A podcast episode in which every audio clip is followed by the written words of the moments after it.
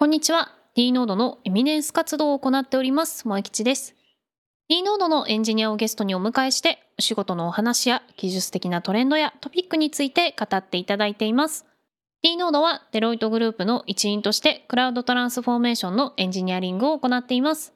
D ノードではエンジニア、UI、UX デザイナーの採用を積極的に行っています。採用に関する情報はこのポッドキャストのショーノート、もしくは D ノードのランディングページ、URL は dnode.cloud をご覧ください。また D ノードのカルチャーコード、会社説明資料が公開されました。ショーノートにリンクも記載してありますので、D ノードってどんな会社と気になる方はぜひご確認ください。それでは早速いきたいと思います。今回のゲストはミシャルさんです。はい。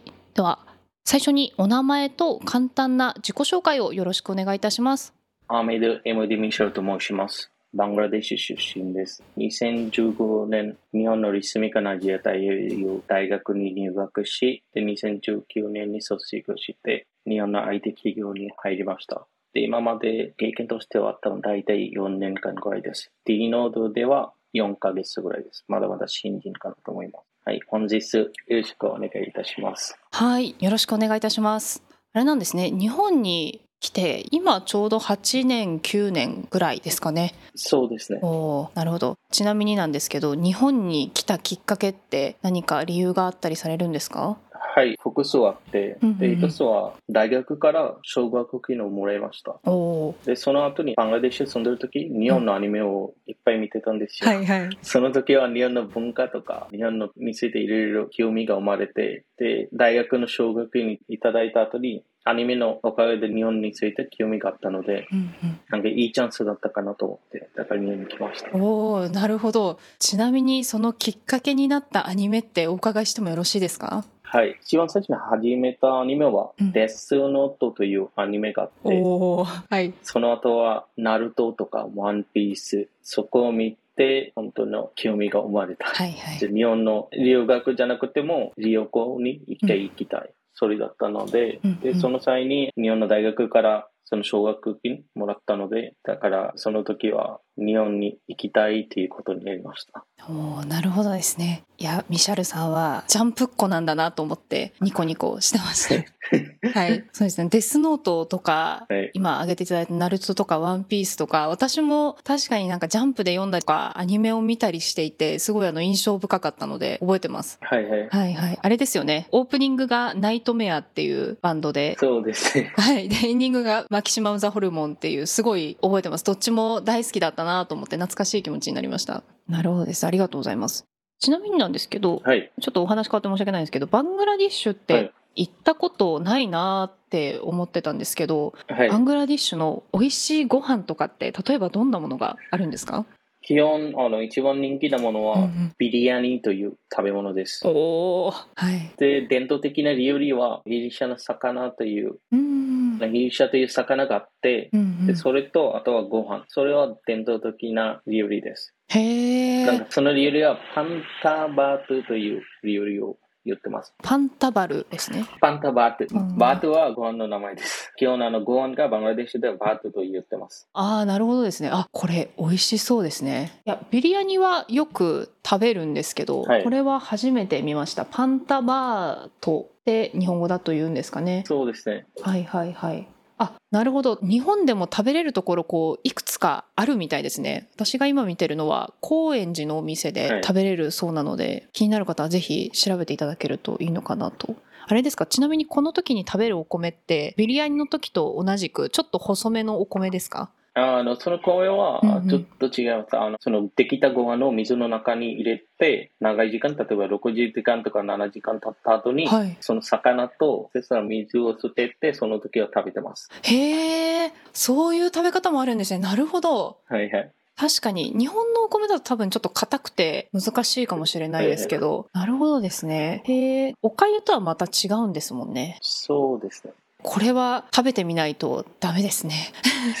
人によって違いますけど、さっきあの、うんうん本当は食べてみないとどんな味するかそれ人によって全然違うので、そうですよね。でも私たちはもう慣れてるから、うんうん。これはあの本当は伝統的な料理なので、うん多分1年間で1回とか2回だけみんな食べてます。あ、そうなんですね。バングラデシュで、シュボノボボショ、うんうん。例えばバングラデシュのハッピーニューイヤーの形、はいはいはい。その瓶だけはこれは食べてます。基本は食べてます、この料理。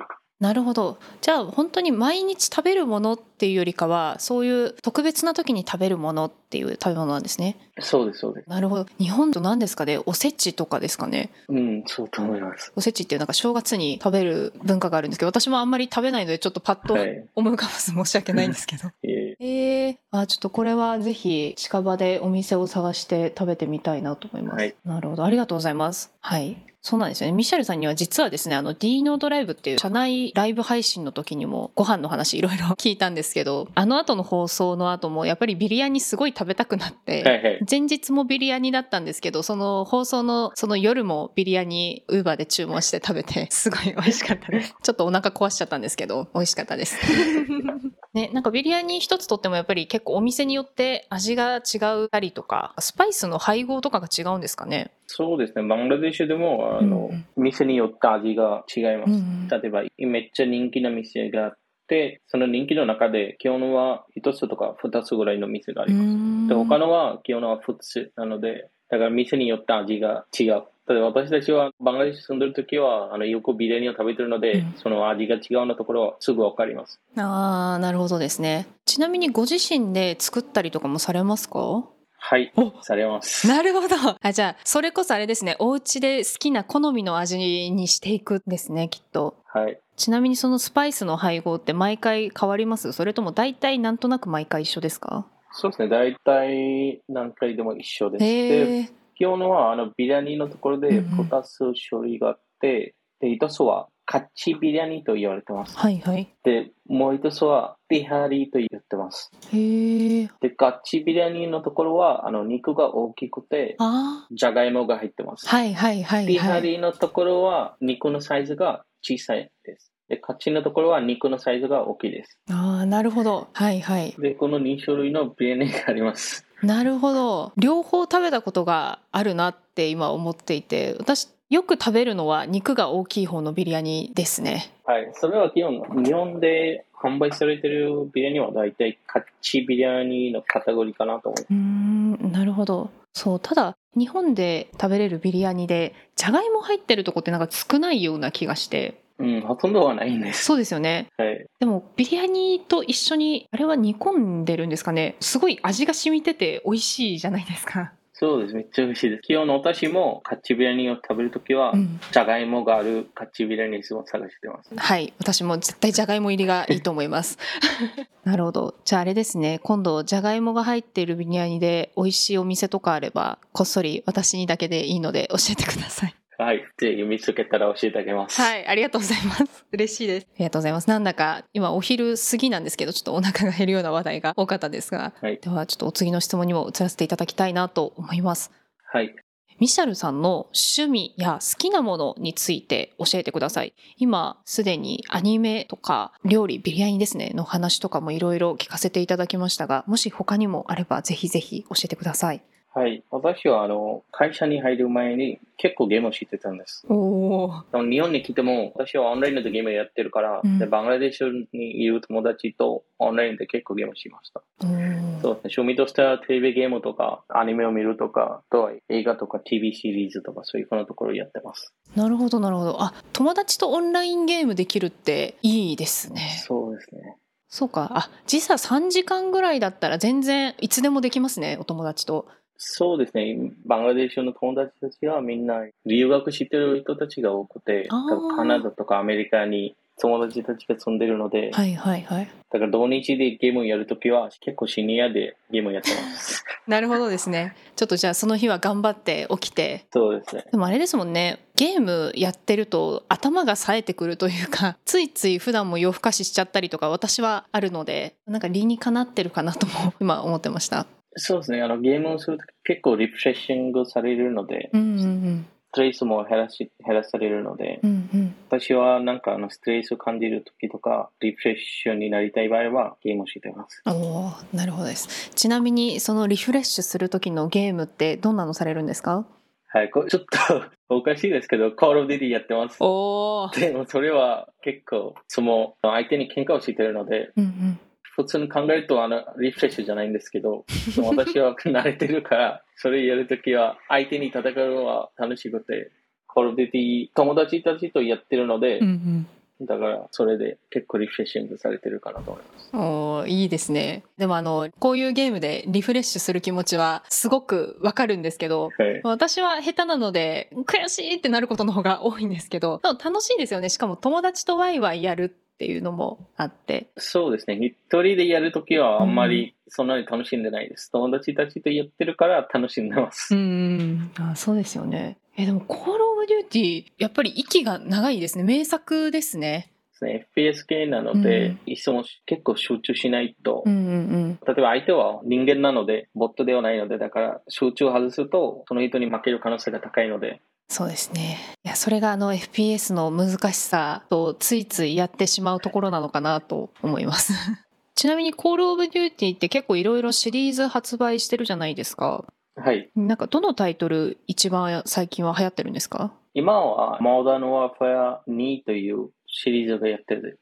あの最近リメイクが出たやつですかね？いや、それは、みんなそれを間違ってます。私は、さっきあの、リリースするとき、あれ、なん、リメイクか？でも本当はリメイクじゃないですよ。あの、昔はモダンファ2というコールディがありましたけど、でもこれははい最新の版です。あの、うんリメイクではないです。だから、よく人が間違ってる。あれ、モダンファ2って、あれ、リメイクのものか？あれではないです。一番2022年に発売したやつですか？そうです、そうです。これですね。はいはいはい。これリメイクじゃないんですね。はいはい。あ本当だ。続編って書いてる。危ない危ない。どっかで違う知識として披露するとこでした。危なかったです。いや、コールデュティよく、まあ、あの、昔でコールデュティやってる人はうん、それを聞くと、あ昔のコールデュティがまだ出たか、そういう、みんなが考えます。そうですよね。あれなんですね。2作目と同じ名前なんですね。あのアラビア数字かローマ数字かの違いでそうですね、同じ名前です。なるほど。危ない。私コール・オブ・デューティ昔ちょっとやったかなぐらいしか実は触ったことがなかったのでそうですね。ミシャルさんがついついやってしまうストレス発散になるってことなのでせっかくなので買ってちょっと土日やってみようかなって今思ってます。はい。はい。もしオンラインでやりたい場合だったら、はい教えてあげると一緒にやります。本当ですか？ありがとうございます とこれはちなみに PC でもやれますかね？そうですね、今はクロスプラットフォームになってるので、はいはいはい PC, PC の人も PlayStation で一緒にできるし、Xbox の人もどっちでも一緒にできます。ありがたいですねじゃあちょっと眠ってる XBOX があるのではい。PC か、まあ、XBOX かでどっちかでやってみようかなと思います。ありがとうございます。はい。あと、あれですね、アニメを見るのもなんか結構お好きって今おっしゃられてましたけど、なんか最近もアニメ見たりとかしてますか？そうですね、今見てるのは、鬼滅の刃を見てます。いいですね。あれですね、ミシャルさんはもしかして生粋のジャンプっ子かもしれないですね。そうですね。でも鬼滅面白いですよね。あ面白いです、ねアニメーションのところがすごい素晴らしいかなと思いました。うんうんうん。いや、そう思います。ちなみにあれですか、漫画も読まれるんですか？ああ、漫画は読んでないです。あ、なるほど。アニメ派ってことですね。そうです、そうです。アニメです。じゃああれですね私ちょっとネタばらしにならないようにあんまり今触れない方がいいなって思いました もう漫画で全部読んじゃってアニメは後から追ってる状況なのではい。そうですね。ちょっとなんかうかつにネタバレしないようにそうですねアニメ見終わった頃にまた「鬼滅」のお話はぜひぜひできればとよろしくお願いしまはい。すよろしくお願いします。はいあちなみになんか推してるキャラとかこのキャラクターいいなとかってあったりしますか？そうですね。基本は、あの、色のところ、炭治郎とか、おーはいはい。アニメーションのところである、例えば、鬼滅の刃のところである、うん。ヒーローのところがいつも好きなんですけど、うんうん。で、ナルトとかそういうふうなのところになると、うん。サイドキャラクターが、ナルトより好きなサイドキャラクターもいます。あそうなんですね。そうです。サイドキャラクターっていうと例えばナルトだと誰だろう？メインじゃないキャラってことですもんねうん、そうです、そうです。メインじゃないのキャラクターじゃなくて、例えばナルトになると、はい。多分、日本のわからないですけど、でも外国のところでは、畑かかしとか、ああはいはいはい。イタチとか、そういうふうなキャラクターがナルトよりめっちゃ人気です。あそうなんですね。そうです。へえかかしってかかし先生ですか？そうですそうです。あ。かかし先生。あかかし先生は確かに日本でも人気かもしれない。あどうだろう。そうですね。確かに。そしたらかかし先生とイタチウチヤがナルトよりめっちゃ人気です、あそうなんですね。あ主人公より。まあうちははあの一族皆さんいいキャラされてるので、まあ、気持ちはわかるなと。なるほど。なんかすごい懐かしくなりました。ナルトもう一回見たいなって思いました。いいきっかけをありがとうございます。だなんかおすすめのアニメとかあとは映画も見られるってことだったのでぜひぜひなんかまた私に布教していただければと思います。よろしくお願いします。はいお願いします。はい、ありがとうございます。ではですね、お次の質問に移らせていただきます。ミシェルさんの今までのご経験について教えてください。はい。今までの経験は、基本、ウェブアプリケーションの経験が多かったんです。フロントエンドとかバックエンド両ともやった経験がありますけど、で、その中でフロントエンドの経験が多かったんです。なるほど、ありがとうございます。実はですね、あの、ミシャルさんはですね、この前に多分公開してると思うんですけど、あやこさんから、いや、ミシャルさんすごい頼りになるんですっていうお話を聞いてまして、はい はい。ミシャルさんとあと里森さんのおかげで上手に進みましたみたいなお話も収録前とかいろいろ聞いたりしていたので、それにつなげてあの普段のされてるお仕事についてもお伺いできればと思います。基本は、今は、そうですね、基本のフロントエンドのところをやってます。D ノードに入ってるところと、入った後に。あとは、資格習得の勉強とか、そういうふうなところをやってるところが多いです。なるほど。ありがとうございます。リードノードに入ってから、その今までされてたご経験で生かされた部分とかってありましたか？そうですね。一回された聞くのは、基本は開発のところで、今まで例えば、えーコーディングの開発の実装のところに経験で活かせたかなと思います。おー何よりでございます。ありがとうございます。はい。まあ、あれですね。またあの、詳しくは、また3名でお話しする機会もあるかなと思うので、そちらの内容でさらえればいいかなと思います。はい。ありがとうございます。ありがとうございます。ありがとうございます。では、お次の質問でいきますと、最近気になるテック関連の話題などありましたら、ぜひぜひ教えてください。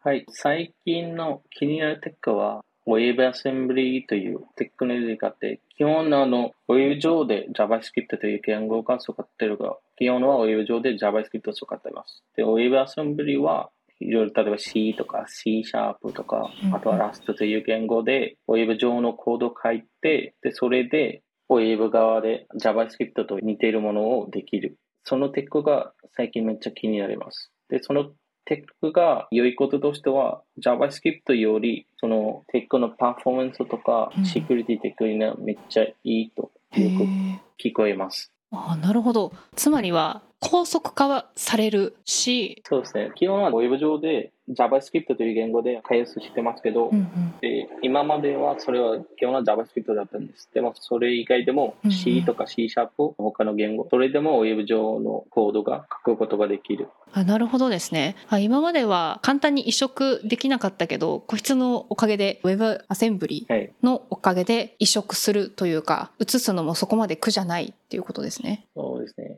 最近それもめっちゃ人気になっててうん、例えば Web 上で基本は複雑なことをうんあまりできないんですよ。メモリーとかそういうふうなところをオーバーしてしまう可能性があるので。あとはセキュリティ的にも危険なところがあるので。うんうんで、WebAssembly になった時に複雑なアプリも今開発できる。例えば Figma というデザイニングツールがあります。はいそれは WebAssembly でそれを作成されてます。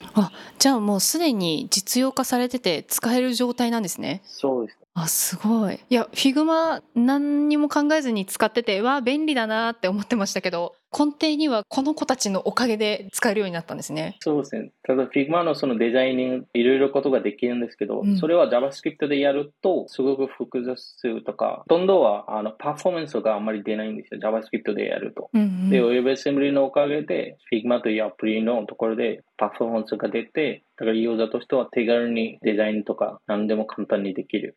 なるほど。ありがたいですね。なんか、いつもお世話になってるツール、実はこの子のおかげであんなにサクサク動くというか、違和感なく動いてたんだと思うと、なんかさらに愛着湧きますね。あれですか？これって Figma 以外にも、なんかもう導入されてるツールとかも結構あるんですか？AutoCAD という、基本はアーキテクチャのために使っているツールなんですけど、そういうふうなツールとか、あとはあのゲームの使っている Unity とか、その Unity のコードも、ウェブアセンブリで、ウェブ上でゲームとかそういうふうなこともできます。あそうなんですね。すごい。じゃああれですね。ミシャルさんは今これをお勉強中。ちょっと気になるな。触りたいなっていう感じですか？そうですね。基本は次の目標はうんうん。何かこれを身につけたいとか、それだったらこれになります。ウェブアセンブリのところ。おーなるほどあれですね Google Earth とかも Web アセンブリ使われてるんですねそうですね。あの、ウェブアセンブリ最近、さっき言ってたい人気になっているので、で、前できないところ、例えばこれが本当にはウェブ上でできないところは、今ウェブアセンブリのおかげでウェブ上でもできるようになった。ああ素晴らしい。これがテクノロジーの進化ですね。えー、あ本当ですね。なんか Web アセンブリ使ってるツール一覧みたいなの今見てたんですけど本当にたくさんあるので日々の生活で触れてるとこも多そうな気がしますね。ありがとうございます。なんかまた私が知らないこういう技術的なところがあればまたぜひぜひ教えてください。はい。でですね。またなんか次は違うの気になりますとかあった時とか、まあ、身につけましたみたいな報告とかでも構わないんですがはい楽しみにしております。ありがとうございます。はいでは最後の質問になりますが D ノードで働く魅力について教えてください。そうですね。働く魅力としては、基本、大きなクライアントうん。のところで、まあ、リノで入って、今のところで、多分2つの案件をやりましたけど、で、その案件の中の大きなクライアントのところの案件できて、で、その後は、リノードで学習する機会があります。例えば、UDM があって、そちらに使い放題になっているので、自分が勉強したいとか、気になるコースすぐ受けて、それは学習できるかなと思います。あとは、資格習得にすごくサポートしているので、例えば自分がクラウドのところであまり知識がなくて、で、前職でもあまりクラウドについて勉強とか、そういうふうな機会がなくて、D ノードで入った後にうん、クラウドの勉強して資格、例えば今のところでは2つの資格を習得しました。ですね新しくまたそういったクラウド技術勉強するとかっていうのは結構大変かなと思いますがどうですか？順調ですか？そうですね。今のところは順調です。おーあんまり悩んだところがなかったんです、ほぼ。なるほど。心強いですね。じゃあミシャルさんは今後クラウドマスターになっていくかもしれないですね。まあ、多分 D ノードにいるから、もし将来的に今までの勉強したその知識が活かせるかなと思います。おー素晴らしい。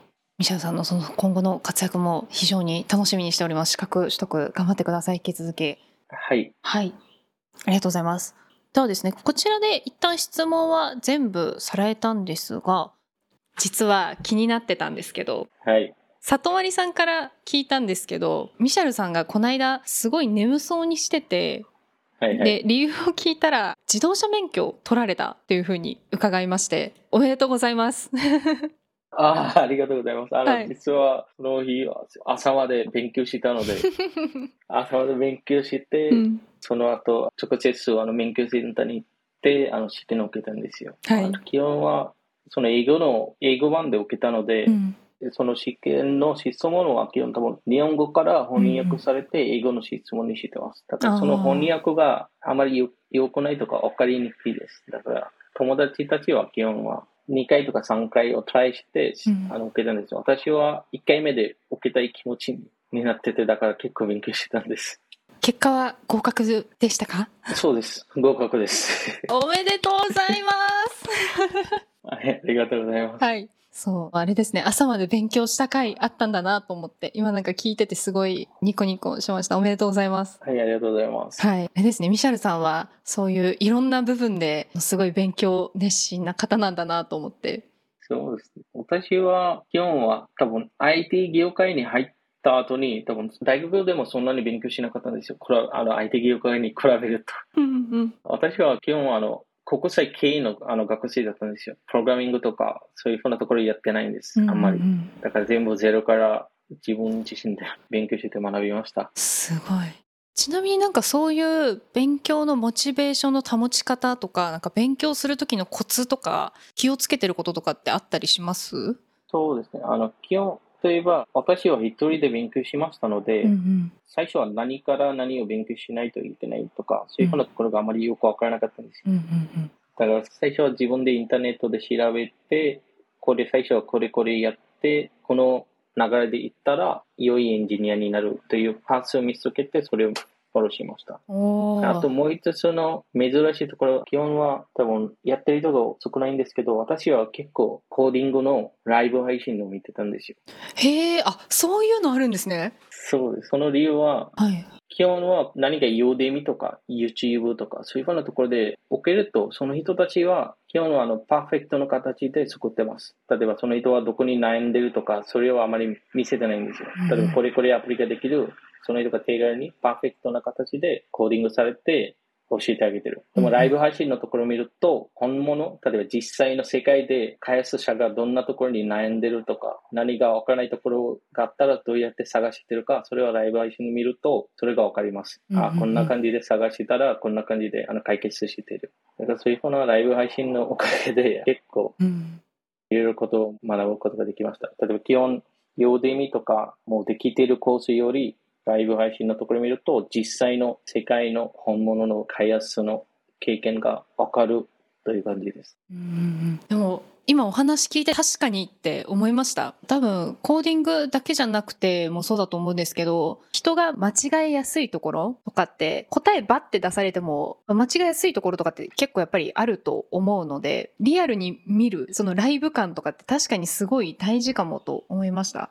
そうですね。だからライブ配信を見ると、そういうふうなところが変化できる。例えば、あこの子のところで間違ってるとか、間違いしやすいとか、うん、で、それを解決はどうやってするか、それもよくわかる。でも、普通の動画とかコースを見ると、それはあまり見せてあげてないです。うんうんうん、いやでもそうですよね。なんか多分そのユーデミとか、まあ、YouTube にその上げてる時って大体そういうとこってカットしちゃうと思うんですね。なんか例えばポッドキャストとかでも話間違ったところってやっぱりカットするのでそれと一緒でそうですよく見せたいみたいなのありますけどライブ配信だと、まあ、良くも悪くもそこができないしそうですね、はい、でも完璧な答えがあってもそこまでつまずく時ってやっぱりちょこちょこあると思うんですけどそのつまずきポイントも出してくれた方が、はい、自分がつまずいた時にあこうやって解決するのかみたいなのがやっぱり分かるので助かりますね。そうですね。うんうん、で、もう一つその、そういう点としては、例えば基本、ユーデミとかやるときは、あ、そこの人がこんなに完璧できてる、私は完璧にできてない。その時は自分の自信はなくなっている。あ、本当に私ならできるか。でもライブ配信で見ると、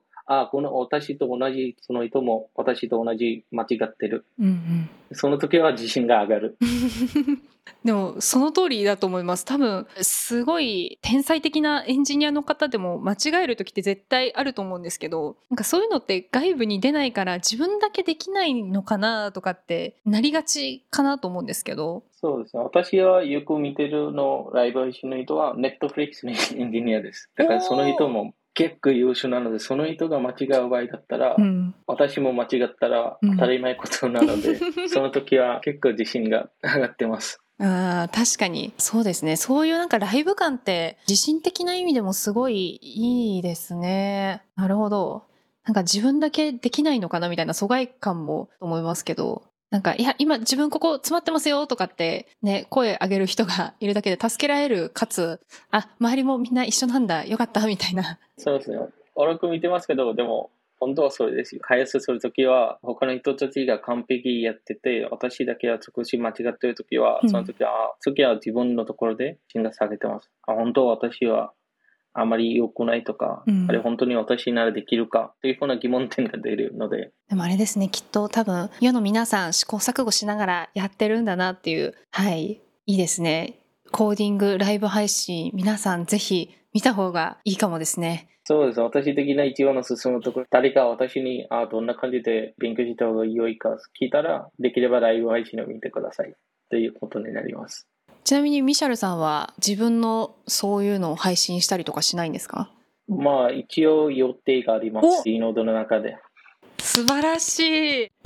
いいですね。その周りの人たちのを見て自分もそれに刺激を受けて発信するみたいなのすごいなんかいい循環の輪な気がします。はい。はい。そうですね。そかにそのフロントエンドのライブ配信するかなと思います。今は企画中なので。おはいはいはい。なるほど。じゃあ、ミシャルさんのすごい楽しみにしてますので、またなんか日程決まりましたら、はい、ぜひ教えてください。はい。はい、ありがとうございます。ありがとうございます。あミシャルさん、いろいろお話聞かせてくださってありがとうございます。ありがとうございます。はい、ありがとうございました。今回ゲストにお越しいただきましたミシャルさんは実は5カ国語を操ることができ、まあ、映画も見たりされるそうです。ということで収録後にお話しした中でお聞きしたんですが本当にたくさんの映画ですとかあとドラマですね見ているそうでかつ勉強もされてるということでどうやって時間捻出してるのかなっていうので、まあ、そのあたりもですねまた次回ですねミシャルさんにお聞きできればと思いますミシャルさん本日はご出演いただきありがとうございました。最後となりますが D ノードではエンジニア UI/UX デザイナーの採用を積極的に行っています。採用に関する情報はこのポッドキャストのショーノートもしくは D ノードのランディングページ URL は dnode.cloud をご覧ください。それではまた。